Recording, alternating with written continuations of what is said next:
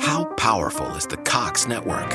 So powerful that one day the internet will let your doctor perform miracles from thousands of miles away. Connecting to remote operating room. Giving a whole new meaning to the term house call. Operation complete. The Cox network. With gig speeds everywhere, it's internet built for tomorrow, today. Cox, bringing us closer. In Cox serviceable areas, speeds vary and are not guaranteed. Cox terms apply, other restrictions may apply. Fuimos hechos para construir nuestro mundo desde cero, nacidos con una curiosidad que nunca para y conectados con lo que se necesita para hacer el trabajo. Todo lo que necesitamos es el conjunto correcto de herramientas. Northern Tool and Equipment es el paraíso para resolver problemas. No hay nada que no podamos encontrar, arreglar o resolver juntos. Estamos hechos para esto. Resuelve tus proyectos hoy mismo en northerntool.com. Hola, soy Hanna Fernández, divulgadora especializada en bienestar y descanso y autora del libro Aprende a descansar. Quiero darte la bienvenida a un nuevo episodio de mi programa de podcast A Guide to Live Well, una guía práctica de bienestar en la que descubrirás de la mano de los mayores expertos cómo cuidar tu salud y tu entorno para vivir más y vivir mejor. Un estudio recientemente publicado en la revista médica The Lancet ha calculado qué hubiera pasado en el mundo si no hubiera sido por las vacunas. La cifra es abrumadora. Gracias a ellas se han salvado 19,8 millones de vidas humanas. Los investigadores han analizado datos demográficos de 185 países, incluyendo la infraestructura sanitaria, la tasa de contagio previa, el ritmo de vacunación y los tipos de vacunas, para analizar su impacto a nivel mundial desde que se vacunó a Margaret Keenan hasta el 8 de diciembre de 2021, justo un año después. Desde que comenzó la carrera contrarreloj para desarrollar la vacuna contra el SARS-CoV-2, se empezó a hablar de la vacuna española y del trabajo de algunos de nuestros científicos más destacados. Luis Enjuanes es una de esas eminencias que, a sus 76 años, ha regresado a la primera línea para liderar un equipo de 16 personas en el Centro Nacional de Biotecnología, cuyo objetivo es terminar la que podría ser una de las mejores vacunas contra el SARS-CoV-2. El científico Luis Enjuanes ha trabajado en el campo de la virología durante más de 40 años y más de 35 de ellos en coronavirus. Ha publicado más de 235 artículos en revistas internacionales y 58 capítulos de libros. Actualmente es profesor de investigación y jefe del laboratorio de coronavirus en el Centro Nacional de Biotecnología del CSIC. Es miembro de distinguidas academias e instituciones científicas dentro y fuera de España y ha recibido la encomienda de la Orden Civil de Sanidad, la Medalla al Mérito en la Investigación y en la Educación Universitaria y el Premio Nacional de Biotecnología en 2022.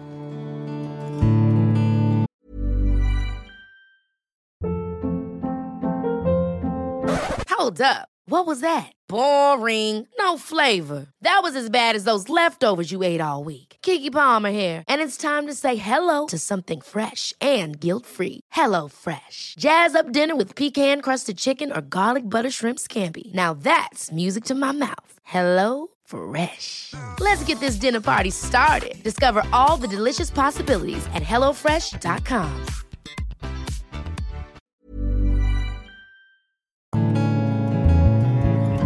Bienvenido profesor y muchísimas gracias por aceptar la invitación a este podcast.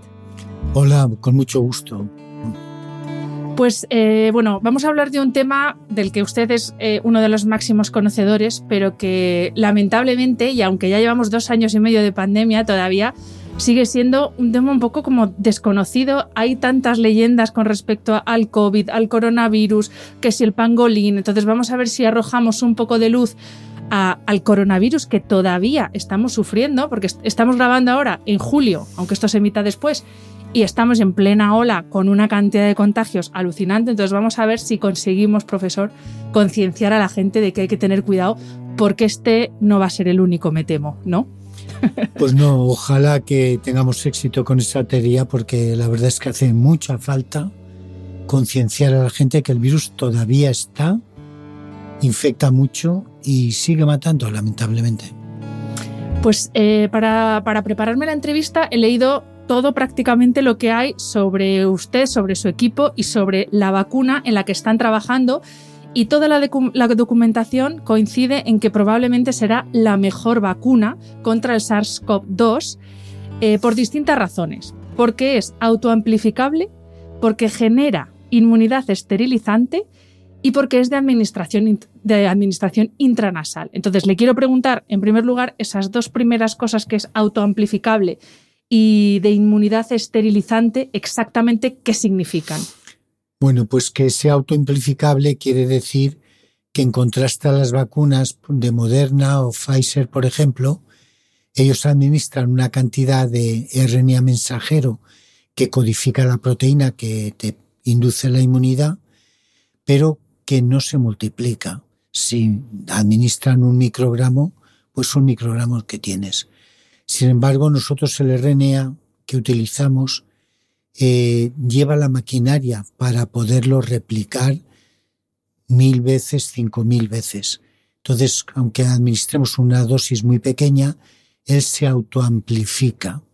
Esto tiene la ventaja que, claro, hace muchas copias y entonces la respuesta inmune que induce es mucho más fuerte. Tiene el inconveniente, digamos, pues que es una vacuna más compleja. Pero bueno, nosotros sacamos esta maquinaria de replicación del propio virus, de la maquinaria natural que lleva el propio virus, porque llevamos más de 35 años trabajando con él y conocemos el sistema muy bien. Luego que sea esterilizante, lo que quiere decir es que si nosotros administramos en este momento solo a ratones o hámsters una única dosis. Por vía intranasal, estos ratones quedan protegidos de manera que si tres semanas después de haberlos inmunizado con la única dosis les hacemos un desafío.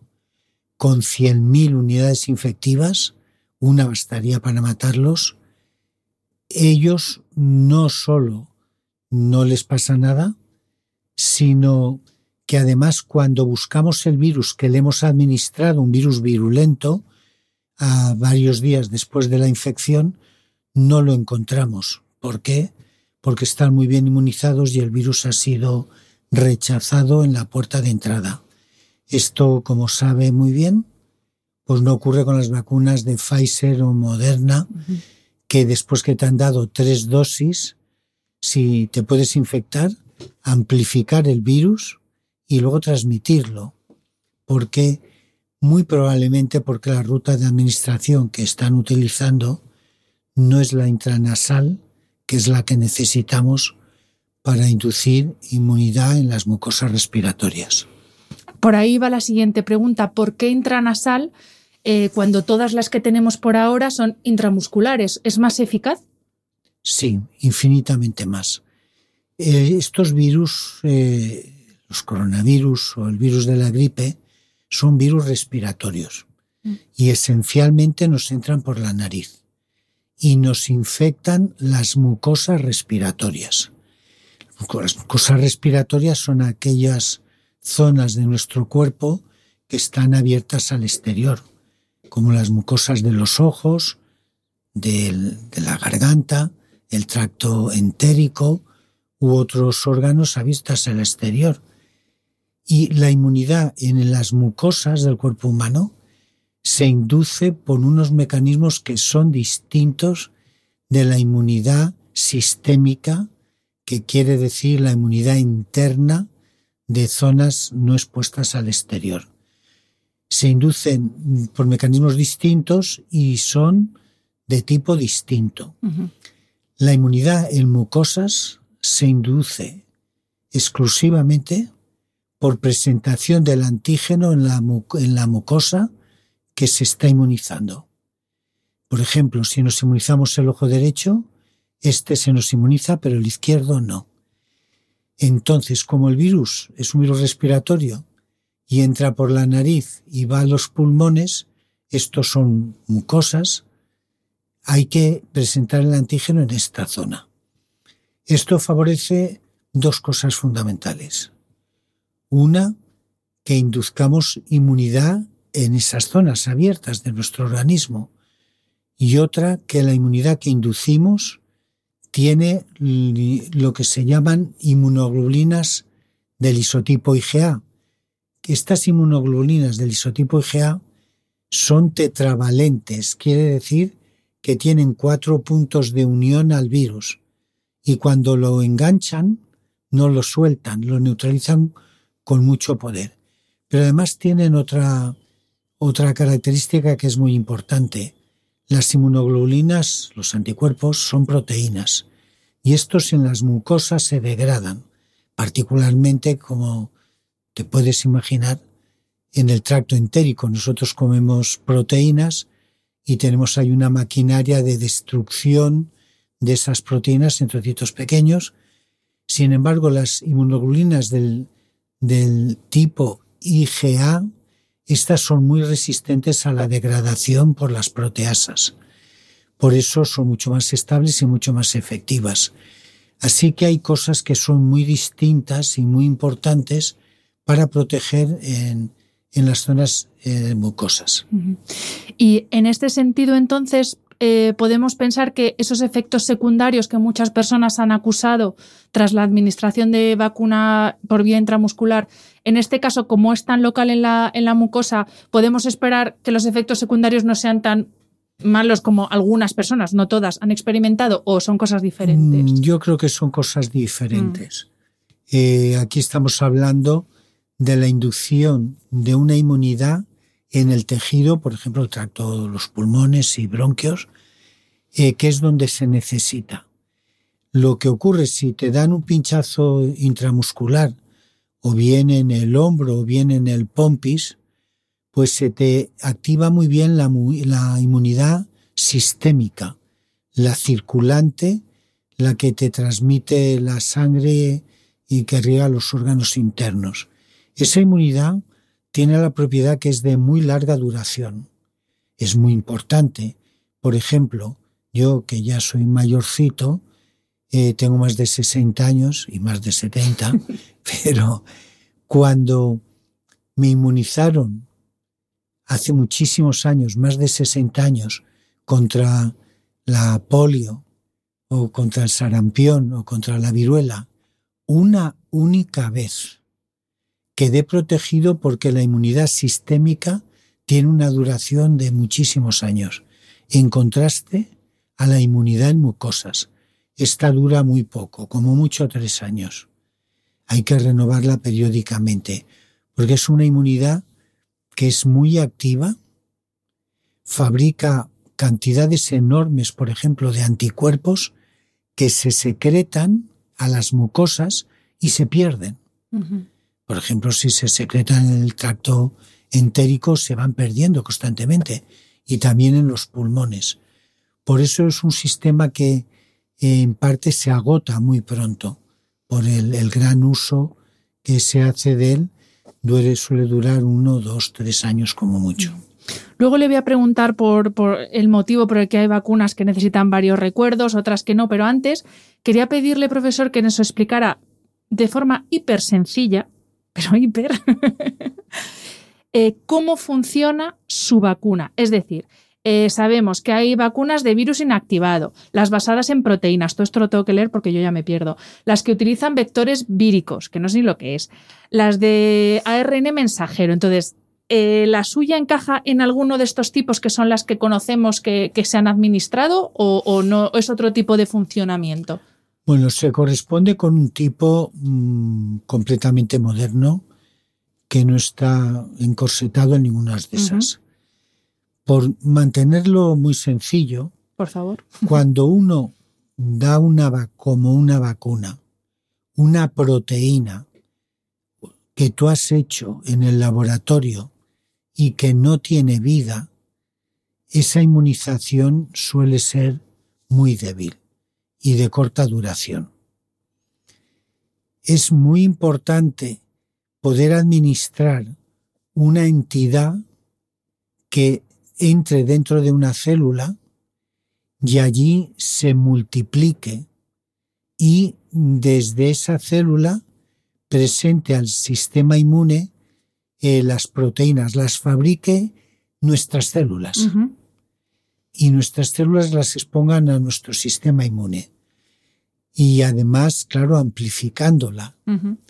Por eso, eh, en toda la variedad de vacunas que hay, que efectivamente son las que tú me has dicho, las menos eficaces, particularmente para inducir inmunidad en mucosas, son aquellas que están basadas en proteínas muertas, en entidades que no tienen vida, que no se replican y que no la no se produce en nuestro organismo presentándolo de una forma natural al, sistema inmune. Eso es tremendamente importante. Para, primero, por el número de moléculas que se van a producir, porque se amplifica. Esa dosis se puede amplificar por más de mil, con toda facilidad. Eh, los antígenos muertos no valen. Hay otras, como la de AstraZeneca, que recurren a utilizar lo que era un virus antes cancerígeno, pero le quitan genes para que se atenúe completamente. Y en este virus se cargan los genes que codifican las proteínas que inducen la inmunidad.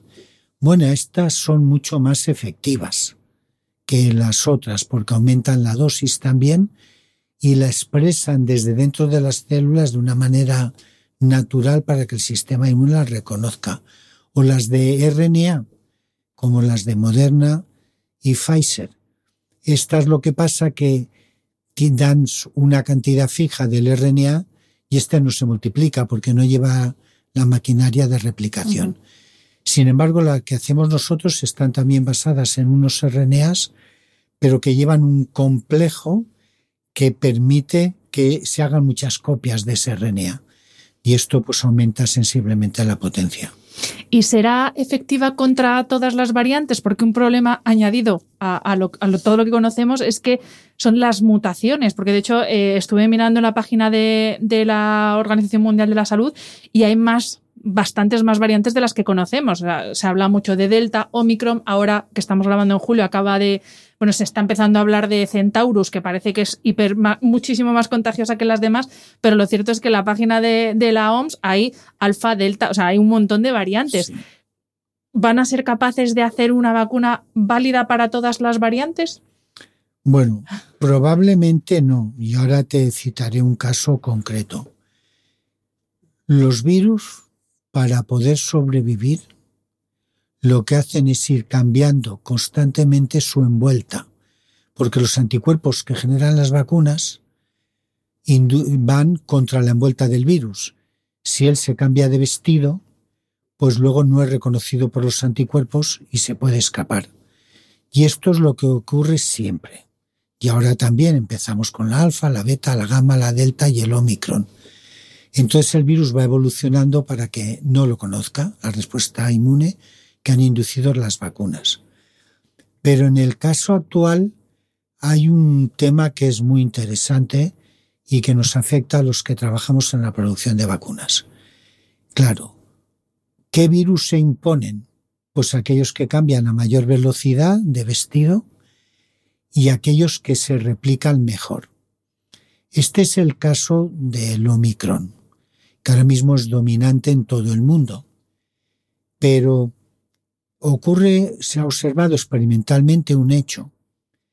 Si nos inmunizamos, por ejemplo, con la variante Delta, que era la última importante antes de Omicron, esta tenía la propiedad de inducir una inmunidad contra todas las anteriores y también contra la Omicron, aunque lógicamente como el Omicron había variado mucho, esta efectividad se había rebajado constantemente. O sea que con Delta inmunizamos contra el pasado y contra el futuro.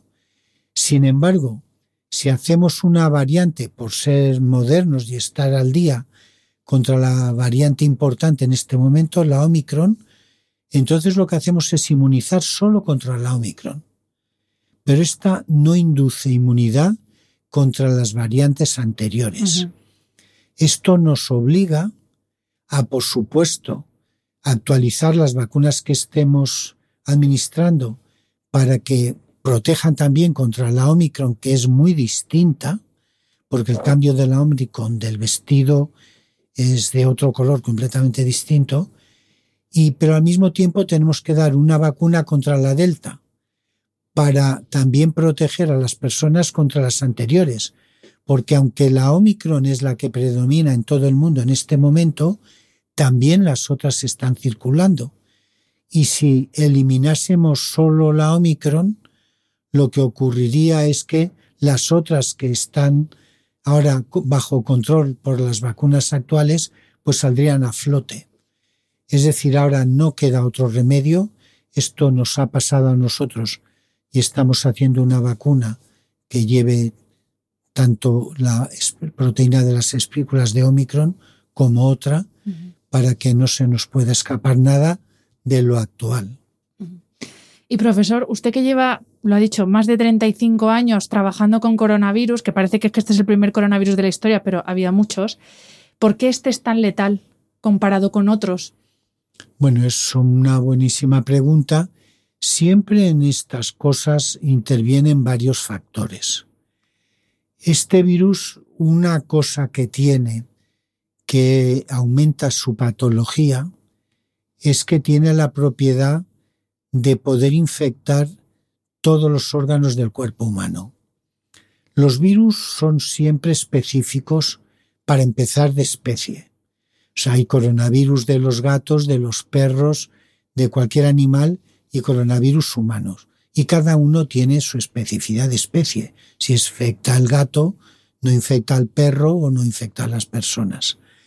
Entonces, esto es muy importante lo que ha sucedido y es que en el coronavirus SARS-2, este ha adquirido una secuencia muy chiquitita de cuatro aminoácidos que la ha introducido en, en el centro de la proteína S.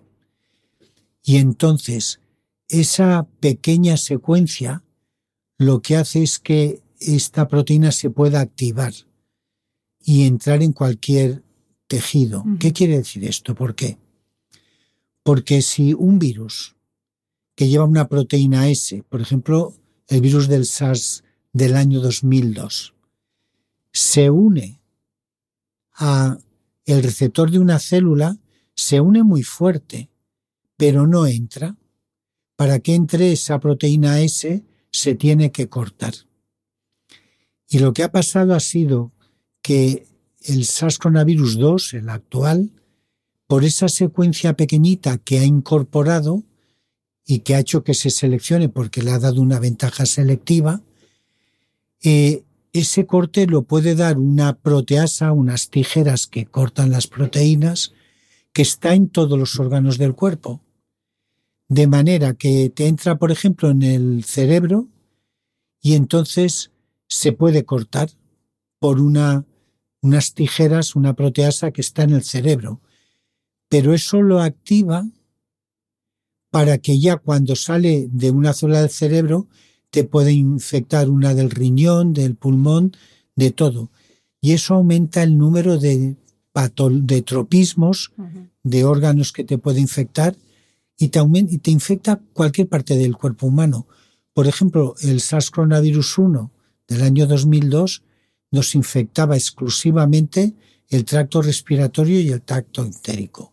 Pero esta, aparte de esos tractos, te infecta el corazón, los riñones, te infecta todo, el hígado, el páncreas, y entonces te puede causar muchas patologías, porque es que te infecta desde las células del sistema nervioso a las células del sistema circulatorio, no solo el corazón, sino por donde circula la sangre y entonces te causa más de 50 patologías. Y no es raro que una persona que se ha infectado pues tenga patología en el cerebro, patología en el sistema circulatorio, con formación de coágulos y patología en el pulmón. Y entonces, claro, todo eso se junta y por eso es mucho más mortal que otros virus.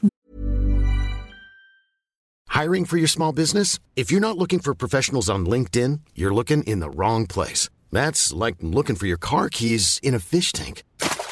LinkedIn helps you hire professionals you can't find anywhere else, even those who aren't actively searching for a new job but might be open to the perfect role. In a given month, over 70% of LinkedIn users don't even visit other leading job sites. So start looking in the right place. With LinkedIn, you can hire professionals like a professional. Post your free job on linkedin.com/people slash people today. Y por eso imagino también estas personas que tienen estos casos de COVID persistente, que tienen afectados, pues órganos, pues por ejemplo, hay gente que dice que tiene problemas de memoria, eh, otras personas que, que, mantienen problemas respiratorios. Al final, eh, ¿no? esa capacidad que tiene de infectar cualquier órgano, pues hace que luego las consecuencias puedan estar Claro. en cualquier parte. Te ¿no? estropea muchas cosas, Mm. te deja, te puede dejar secuelas en el cerebro, te puedes dejar secuelas en el aparato circulatorio y etcétera, etcétera. Y pero eso depende ya de muchas cosas.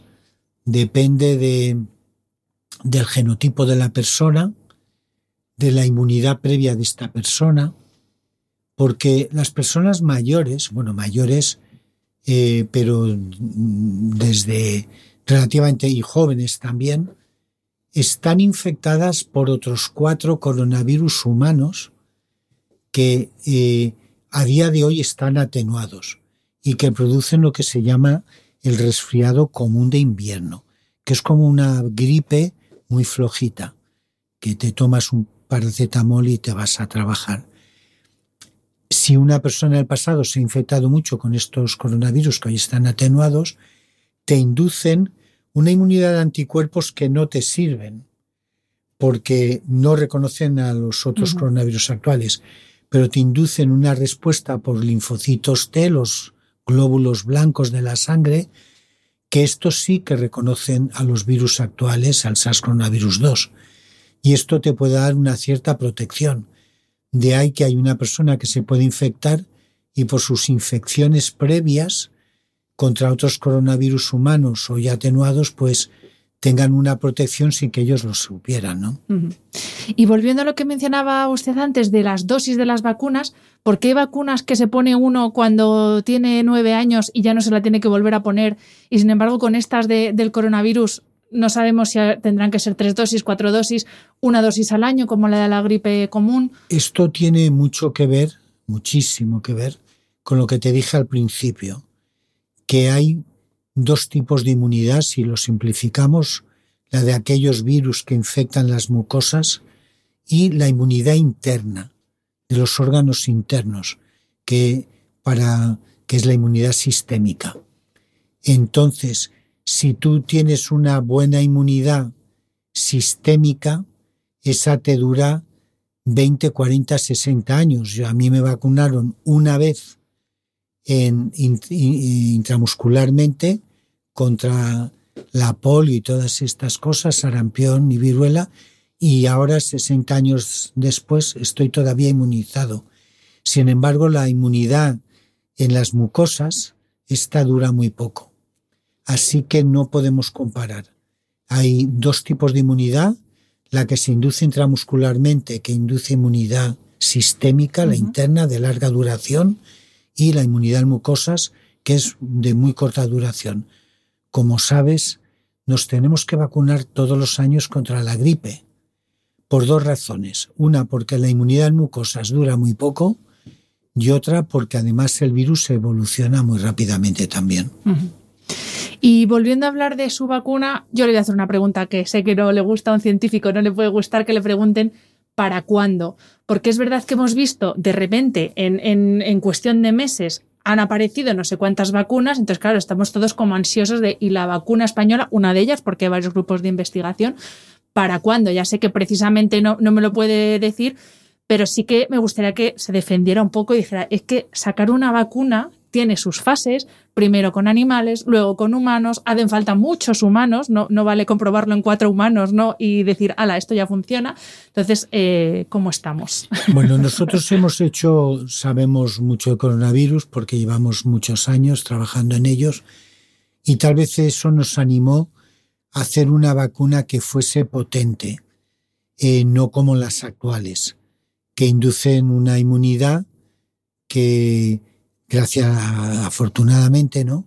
que nos protege frente a patologías fuertes, la hospitalización y la muerte, pero que la inmunidad que nos da es muy flojita porque nos podemos volver a inmunizar.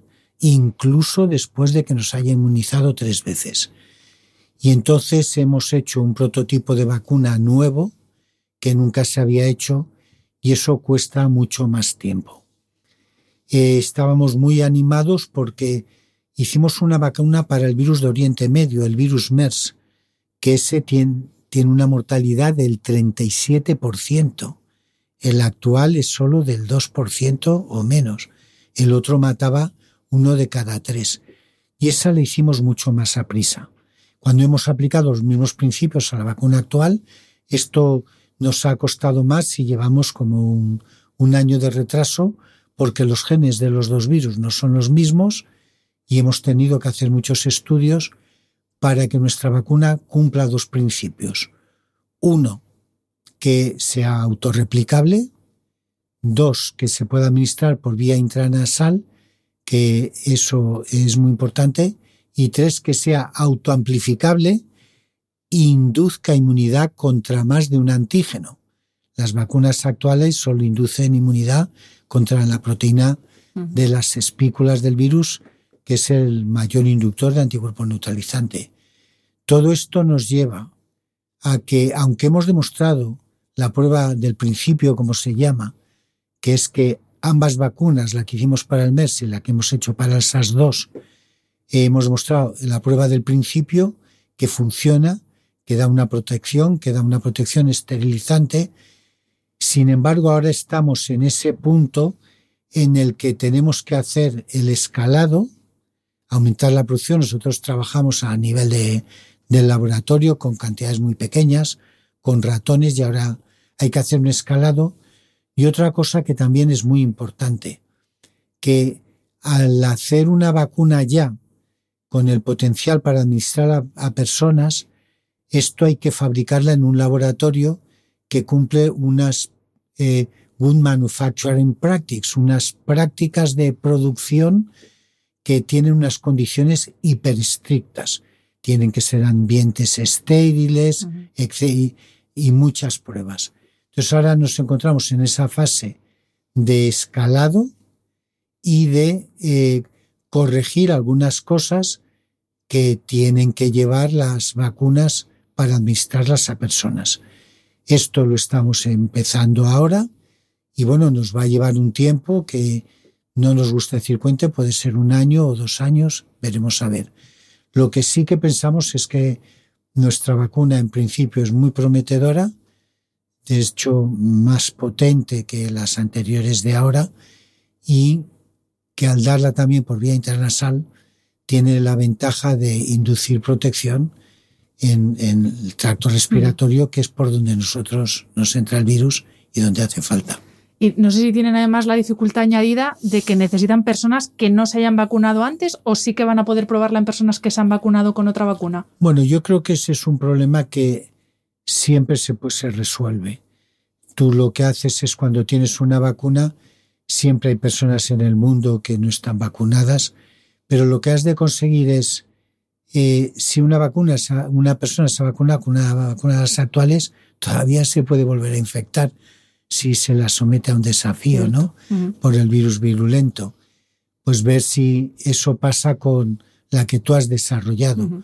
Lo que se hace es comparar la inmunidad que induce la vacuna que tú hayas sacado, sea quien sea, con una que se considera de las, mejores, de las mejores que están en este momento siendo administradas. La tienes que comparar. Aunque tu vacuna indujese una protección si es inferior a la que ya hay en el mercado, pues no es fácil que te la apruebe las agencias eh, reguladoras de los medicamentos. Pero si es mejor, te la aprueban igual. Y profesora, ¿a usted qué le parece eh, cómo está ahora mismo la situación? Repito, estamos grabando en julio, eh, estamos en plena séptima ola, creo que ya he perdido la cuenta, hay más de 10.000 personas ingresadas. Y aquí parece que no pasa nada. Y a usted que casi le sacaron de, su retiro, bien merecido retiro, para que volviera al laboratorio y se pusiera a trabajar aquí a contrarreloj, mm. no le dan ganas de coger en la puerta y decir, ay, os quedáis. Bueno, lo que sí que estamos de acuerdo, primero es que estamos en la séptima ola, que con los números de ahora, que han llegado a ser de mil infectados o más por 100.000 habitantes, antes tomábamos muchísimas precauciones y ahora no le damos importancia. Esto obedece probablemente a dos cosas. Una que pues en España el nivel de vacunación es extraordinariamente alto y el número de personas que se mueren por la infección al estar inmunizadas pues es muy bajo. Se ingresan mucho en hospitales, se mueren muchísimos menos, muchos de ellos son los que no se quisieron vacunar porque entonces no tiene protección y se mueren con la misma facilidad que al principio de la, de la epidemia. Hay un otro factor que es que la gente está ya cansada de todo esto y el tema de los problemas económicos. Pero lo que sí tengo muy claro es que el nivel de libertad que se ha dado ahora en términos de reducir las medidas sencillas de protección, de mascarilla, distancia y todas estas cosas, de restringir los actos multitudinarios.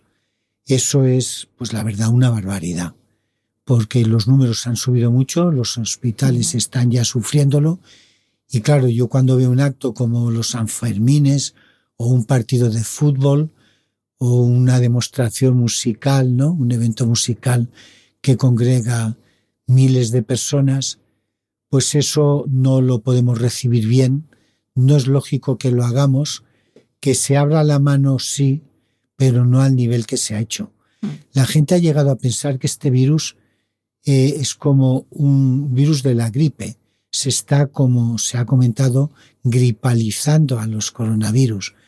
Y esto lleva a una creencia a la población general que es muy equivocada. Este virus que hay mata todavía. Eh, mata menos a los que están inmunizados, estamos de acuerdo, pero continúa matando. Y con los números tan sumamente altos que hay de infectados, pues los hospitales están llegando ya a la, al nivel que no pueden atender bien a los pacientes y esto implica más muertes. Y más muertes por todo.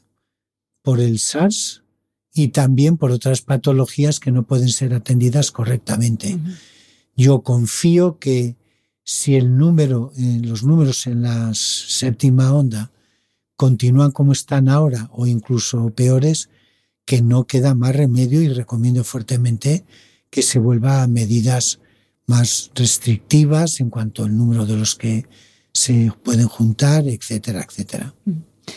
Pues profesor, para ir terminando la entrevista, ahora sí que le voy a pedir un poco de visión de futuro, porque claro, eh, lo que decía antes, parece que es, el primer coronavirus que aparece, pero según las estadísticas, cada uno o dos años aparece un nuevo coronavirus o reaparece uno ya conocido en animales. Y además hay un trabajo muy interesante del Instituto Rockefeller de Nueva York que ha estimado la presencia de 300.000 virus por identificar todavía. Anda que no tiene trabajo, no se va a poder usted retirar.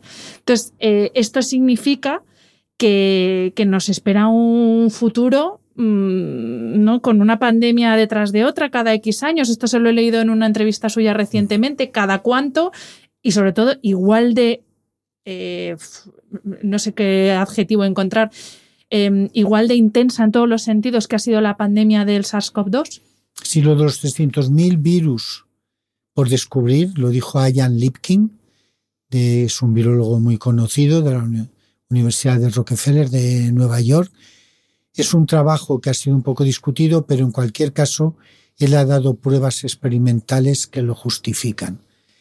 En cuanto al caso exclusivo de los coronavirus, efectivamente a nosotros estas cosas que trabajamos con coronavirus o con otros virus no nos sorprenden en, absoluto. Brian Magee, que era un inglés que se fue a Estados Unidos y trabajó en la CDC de Atlanta, uno de los sitios más importantes para el control de las enfermedades infecciosas. Hace tiempo lo traje yo a Madrid, lo he traído dos veces, y él nos dijo que cada año aparecía un nuevo coronavirus, e incluso uno nuevo humano. En el caso de los coronavirus, en los últimos 10 años han aparecido 10 nuevos coronavirus unos que infectaban animales y otros a las personas. Por eso esto es un hecho que va a continuar. Todos los coronavirus que hay en el mundo que infectan a todas las especies animales nos provienen de los murciélagos. De murciélagos que ahora están volando en todos los cinco continentes. Están volando en, Europa, en, en España y en Madrid. Y esos coronavirus llevan casi todos estos virus que a ellos no les hacen nada, pero son mortales para el hombre. Con esta información, los que trabajamos en este área no nos sorprendimos nada que vayan emergiendo o incluso reemergiendo. Eh, unos que desaparecieron, pero que vuelva a aparecer un nuevo brote. Por tanto, esperamos que sí, que se produzca otra. No esperamos que se produzca una pandemia con una frecuencia alta, pero que se produzcan epidemias sí. En este caso, en este caso con el SARS-CoV-2, por su facilidad para transmitirse, ha causado una pandemia porque ha infectado a personas en más de 232 países en el mundo. Eh, pero epidemias que infectan en unos pocos países, dos, tres, cuatro, cinco, pues sí que esperamos que vuelvan a salir pues muy pronto. Pero si no salen de los coronavirus, que saldrán, saldrán de otros virus como ha pasado a lo largo de la historia. Lo único que decimos es que la historia se repite y volverán a ver, como ha pasado siempre, epidemias con mucha frecuencia y pandemias con mucha menos frecuencia. Pues esperemos que esta que hemos pasado eh, nos enseñe algo y que cambiemos algo nuestro estilo de vida, ¿no? Para que la que venga no sea tan dramática. Esperemos que sea así. Se aumenta cada vez más los, las redes de detección temprana de las infecciones por virus u otros patógenos infecciosos poniendo laboratorios en aquellas zonas del mundo, como pueda ser ciertas partes de Asia o Indonesia o la India o África, donde tienen menos medios, eh, se están montando laboratorios por países adelantados que permiten una detección más rápida. Tenemos que estar muy vigilantes para inmediatamente tratar de identificar de qué patógeno se trata, cuál es su virulencia y poder determinar su origen, eh, lo cual es muy importante. Habían, habían siete coronavirus humanos, los cuatro atenuados que he mencionado antes, que procedían de los animales. De los tres últimos que eran mortales para el hombre, los dos anteriores conocíamos el origen. Normalmente, en el caso de los coronavirus, siempre vienen de los murciélagos infectan a un animal intermedio y éste se lo transmite al hombre. Se había descubierto el animal intermedio que lo transmitía al hombre en el caso del SARS del año 2002, que eh, fueron las civetas que se servían en los restaurantes de, de China, y luego en el del mes de Oriente Medio se descubrió que quien lo transmitía eran los camellos, por eso nos viene de allí porque allí trabajan mucho con los camellos, los utilizan como animales de carrera, le dan besos en la boca y hacen algo que para ellos es una delicatessen, que es tomarse la leche recién ordeñada y la orina caliente de un camello. Para ellos esto es una maravilla y así se infectaban. Con el SARS coronavirus 2 no se ha conocido el origen durante mucho tiempo aunque se sospechaba de unos animales, los pangolines, las serpientes, etc., con una cierta base científica. Pero ahora, hace ocho semanas aproximadamente, tal vez un poco más, ya, viene, ya sabemos que mm, viene de un tipo de perros, los mapaches, que en Estados Unidos son muy frecuentes y en otros países, y que también se vendían en el mercadillo de Huanan, de la ciudad de Wuhan, en el centro de China. Mm, se han encontrado heces en las jaulas metálicas de estos mapaches que son como perros, se parecen muchísimo, eh, y en esas heces se han encontrado coronavirus que tienen una identidad de secuencia con el virus actual del 99,998%, lo cual sugiere fortísimamente que el virus nos viene de estos mapaches que se vendían allí, en el mercadillo de Juanán.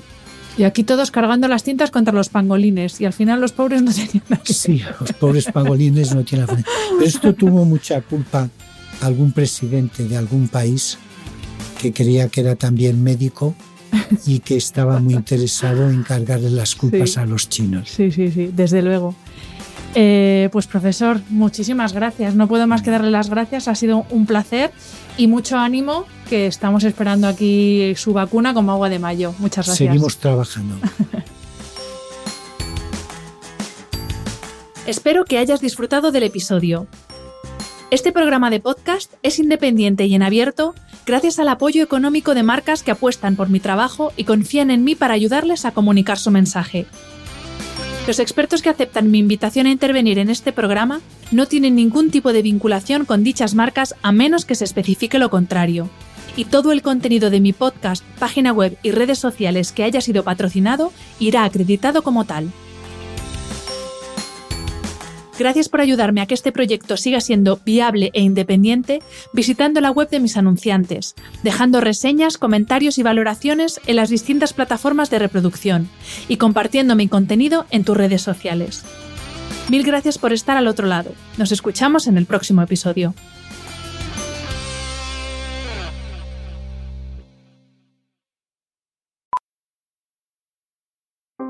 Powerful is the Cox network?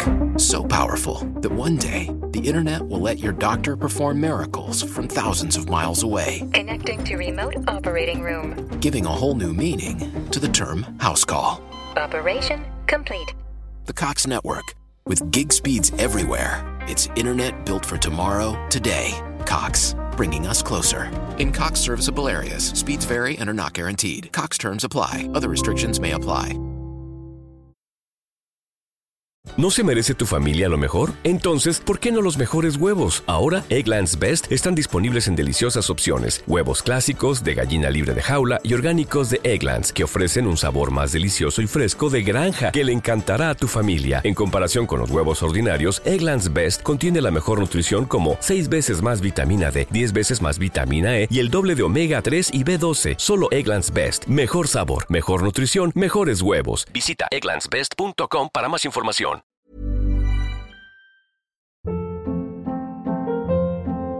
Hold up. What was that? Boring. No flavor. That was as bad as those leftovers you ate all week. Kiki Palmer here, and it's time to say hello to something fresh and guilt-free. Hello Fresh. Jazz up dinner with pecan-crusted chicken or garlic butter shrimp scampi. Now that's music to my mouth. Hello Fresh. Let's get this dinner party started. Discover all the delicious possibilities at hellofresh.com.